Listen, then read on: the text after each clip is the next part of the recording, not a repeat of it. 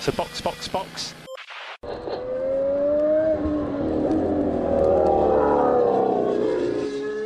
Dia! Sejam bem-vindos ao sprint de notícias do Box Box Box, sua pílula diária de Fórmula 1 para acelerar o seu dia.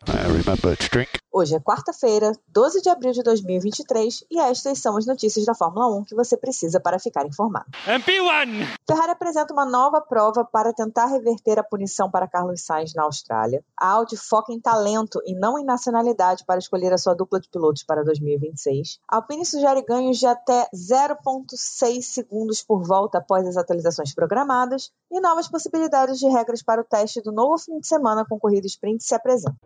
Eu sou Aninha Ramos e este é o sprint de notícias de hoje. Oh, really? Okay.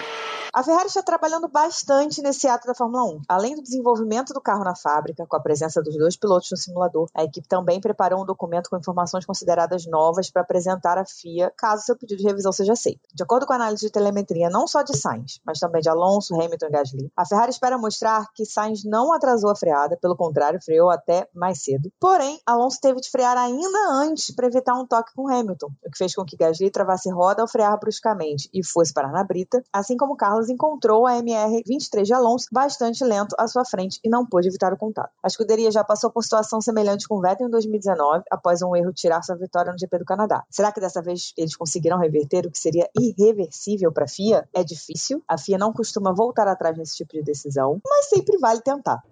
Enquanto as 10 equipes atuais se degladiam no grid, a Audi já se prepara para 2026. A montadora que comprou parte da Sauber tem um plano de contratar mais de 50 engenheiros de outras equipes em seu desenvolvimento da estrutura para a Fórmula 1. Além disso, muitos rumores existem sobre a dupla de pilotos, que supostamente deveria ter pelo menos um piloto alemão em sua composição. Ventilou-se a possibilidade de Sebastian Vettel ser da aposentadoria, mas o rumor mais forte seria de que Mick Schumacher faria parte da equipe em 2026. Porém, Adam Baker, CEO da divisão de corridas da Audi, já fez questão de diminuir a importância da escolha da dupla de pilotos neste momento afirmando que ainda está muito cedo para abordar tal tópico, faltando ainda três anos para a primeira corrida da Audi. Ele ressaltou, no entanto, que qualquer decisão sobre isso será baseada em performance, a grande prioridade para eles. Além de Mick Schumacher, outros nomes que já surgiram ligados à Audi foram Carlos Sainz e Joe Guanyu, e você pode ouvir um pouquinho mais sobre esse rumor no episódio da semana do Box Box Box, que está muito divertido.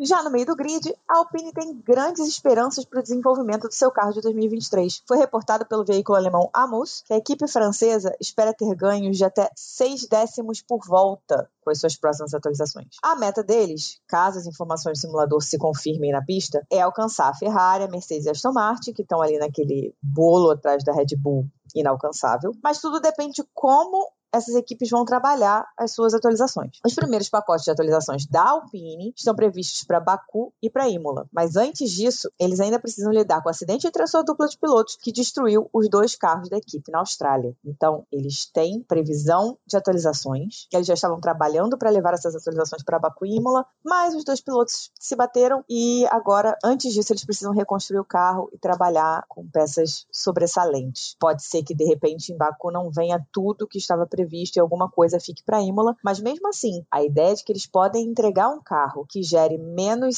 6 décimos por volta é impressionante. É muito tempo para se conseguir recuperar com duas atualizações e ainda tem a questão de teto de gastos. Então, vamos ver se essa correlação aí vai funcionar. A gente conhece times que tinham grandes uh, informações de simulador, Ferrari e Mercedes, mas na pista nada funcionou. Vamos esperar para ver o que, que vai acontecer com a Alpine decidindo sobre as regras para o final de semana com corrida sprint em Baku. Como já tinha sido divulgado, no Azerbaijão haverá um treino livre na sexta-feira, seguido da classificação nos moldes Q1, Q2, Q3, para a corrida de domingo. Já no sábado de manhã, a gente vai ter a classificação para a corrida sprint, que acontece na parte da tarde do mesmo dia. A novidade é que há a possibilidade de que, considerando o pouco tempo disponível no sábado, a classificação para a sprint seja em tempo reduzido, até com volta única no Q3. Se isso acontecer, tem tudo para ser, no mínimo, muito emocionante. Mas não dá para esquecer que a gente está falando de Baku, uma das pistas mais complicadas do calendário, que tem aquelas curvas estreitas, tem bastante curva, só que também tem aquela reta gigante que impede que os times usem muita pressão aerodinâmica para navegar melhor entre as curvas. Ou seja, receita para bandeira vermelha. Será que vamos ter um quali bastante confuso? Eu acho que o quali da sprint vai ser louco.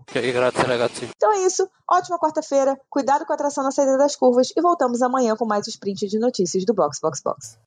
That's the end. Thank you. You can jump out. So box, box, box.